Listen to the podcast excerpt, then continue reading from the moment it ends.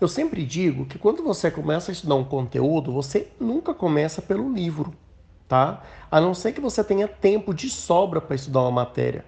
Mas mesmo assim, eu não aconselho vocês a começar a estudar pelo livro. Um exemplo: insuficiência cardíaca. Você pega o Harrison e começa a estudar pelo Harrison, está errado. Você tem que começar a estudar pelo slide, pelo caderno, para você ter, primeiramente, uma noção geral do que vai se falar. Definir o que é insuficiência cardíaca, você ter noção ali do que, que seja, do que, que será tratado. Entre aspas, você vai estudar um resumo desse conteúdo. E depois que você estudou esse resumo, entendeu esse conteúdo, Aí você vai simplesmente passar para o livro, para você ir acrescentando essas matérias na sua cabeça. Você vai estudar de forma mais rápida, mais segura, de uma forma menos intensa e muito mais sensata. Tá bom? Eu noto que muitos alunos cometem alguns erros. Primeiro, só estuda por livro. Segundo, só estuda por caderno, né? Não o mesmo aluno. Tá errado, né, gente? Tá errado. Então a gente tem que estudar da maneira mais adequada, da, de, um, de, um, de um jeito mais adequado.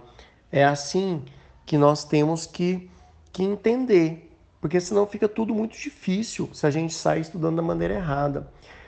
É... Então, sempre que vocês forem estudar um conteúdo, primeiro é slide, primeiro é caderno para você entender o conteúdo. Depois você pega o livro para estudar o conteúdo, para encarar o conteúdo, para aprender o conteúdo.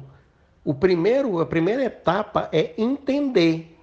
A segunda etapa é aprender. São duas coisas completamente diferentes, tá? E infelizmente não ensinaram isso para a gente na escola.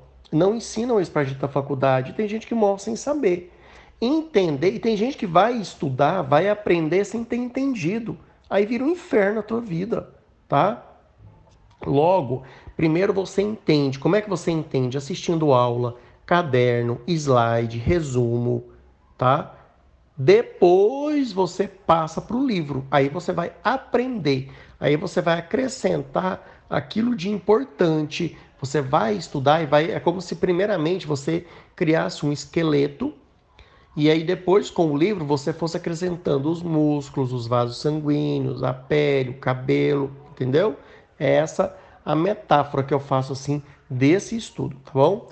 Um grande abraço, bons estudos e se cuidem, tá bom?